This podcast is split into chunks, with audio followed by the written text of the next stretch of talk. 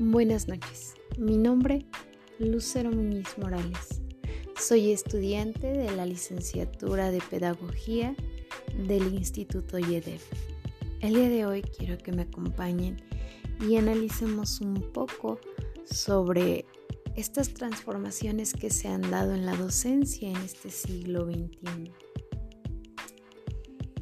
Y bueno, todos estos procesos que se desenvuelven en los salones de clase eh, deben poseer una naturaleza dinámica y flexible, estamos de acuerdo.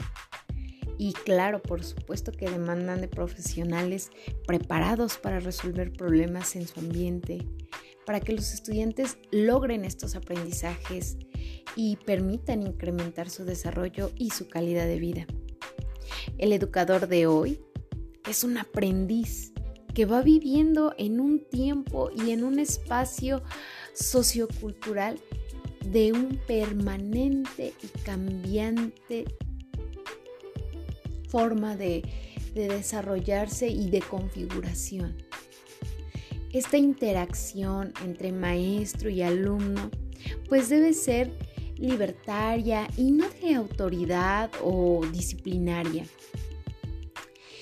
debe de tener esta intervención, esta relación, un conocimiento, unas herramientas que permitan al alumno desarrollarse en su vida.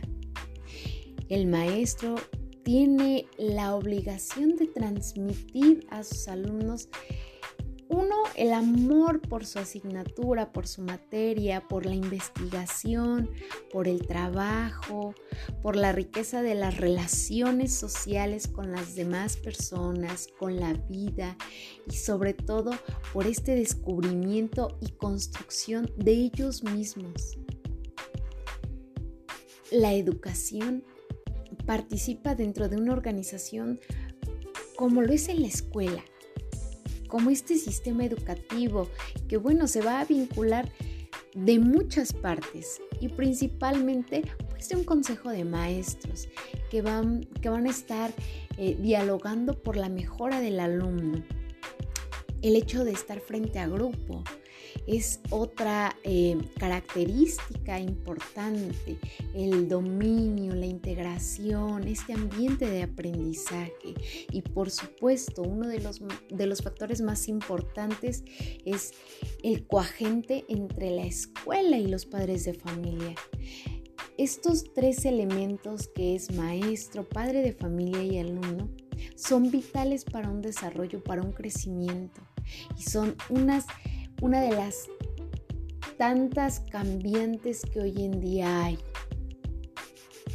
Y bueno, sabemos que pues la palabra educación va a encerrar una transferencia de valores, de cultura, de principios, de conocimientos, así como pues un educador necesariamente pues sí debe de tener una forma ética y firme para transmitir, para formar personas que posean también una buena base moral que les permita obviamente pues desempeñarse convenientemente en el medio social en el que interactúen, ¿sí? mediante una relación de respeto por sí mismos y por supuesto por los demás.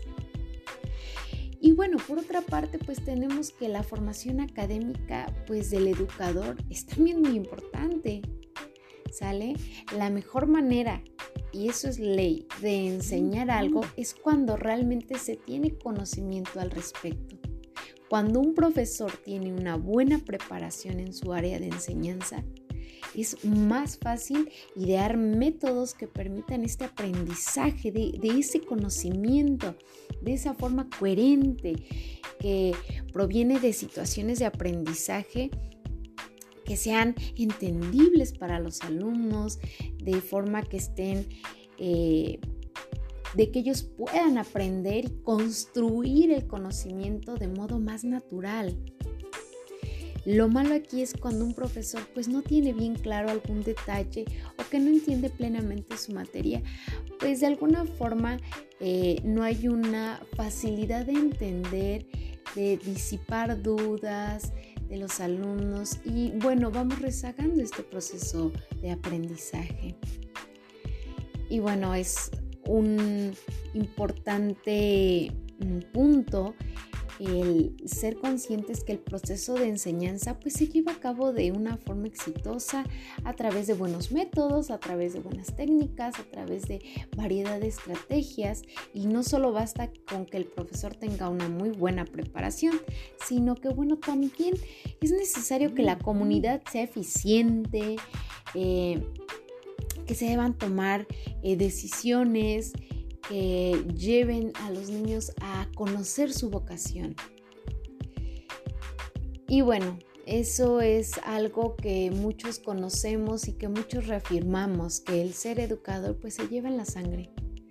Es ese amor por enseñar, por querer aprender cada día más, la, satisfacción de dar a entender, de darse eh, cuenta que se ha mediado un aprendizaje, de aceptar errores, claro que sí, de reconocerlos cuando algo se desconoce, tener esta motivación por investigar, por ampliar el conocimiento.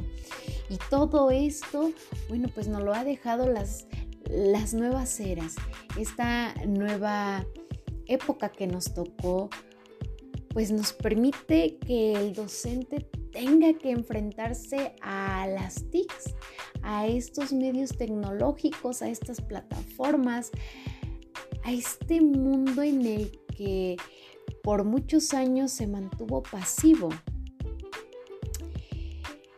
Y bueno, esto nos va a llevar a que el nuevo perfil pues de un docente ya solicite una alta responsabilidad hacia su preparación, hacia su actualización, hacia este movimiento colectivo educativo, porque bueno, conocemos muchas plataformas en las que te apoyan, en las que te ayudan a conocer, a investigar, a saber, a dominar ciertas em, técnicas para poder ampliar el conocimiento y poder eh, innovar en esta nueva forma de educar, ¿sale?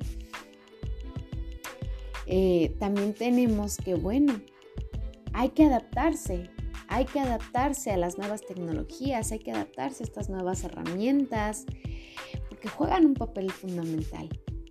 ¿Sale? El docente se ha envuelto hacia el avance, hacia esta innovación, hacia este nuevo desempeño en la era tecnológica de la formación y comunicación pues vamos a desarrollar una actividad adaptándonos a, los nuevos cambios en este desarrollo profesional, hacia estas tomas de decisiones, hacia el aporte y mejoramiento de las habilidades, de los conocimientos, de los procesos de enseñanza, de estas nuevas actitudes, eh, las destrezas que van saliendo, las eh, todas las capacitaciones que también tenemos, los análisis, la autocrítica, etcétera.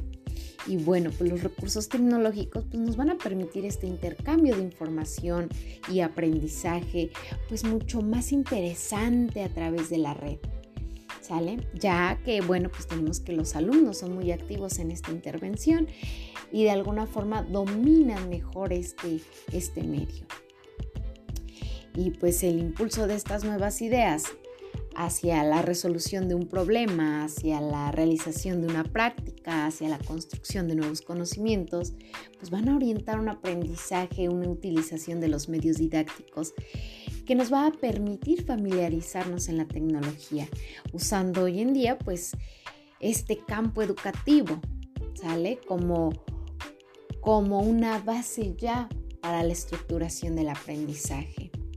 Así que pues realmente el papel del maestro en el siglo XXI debe tener este compromiso con la superación personal, con el aprendizaje, con los alumnos mismos, con la creación de una sociedad mejor y con la revolución educativa y social que se requiere urgentemente porque los cambios van avanzando a pasos agigantados. Para los tiempos actuales pues se requiere de un docente innovador, creativo, un guía, no dejando a un lado lo humanista, lo solidario, lo cooperativo. ¿Sale? Tiene que ser pertinente en sus acciones, perspicaz, objetivo, muy creador. Realmente el perfil, este, el papel de este docente es amplio ya en esta nueva era.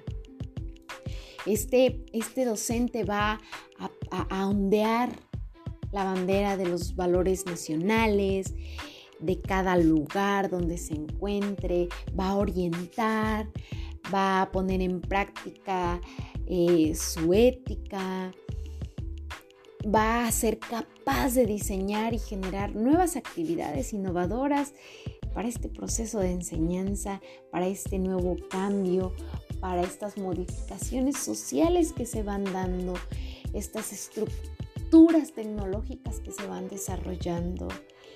En fin, un maestro de la vida que coloque en el centro de su vocación pues, los valores humanos, porque nunca hay que dejarlos eh, ni hay que perderlos, ya que ahora pues nos encontramos tras una computadora y la interacción personal cada vez es más ausente. No hay que perderlos. Y bueno, pues yo espero de corazón que, que haya sido interesante este podcast eh, continuaremos más hablando, analizando y reflexionando sobre este papel del maestro, sobre estos cambios que van surgiendo. Por hoy es todo y les deseo una excelente noche y muchas gracias.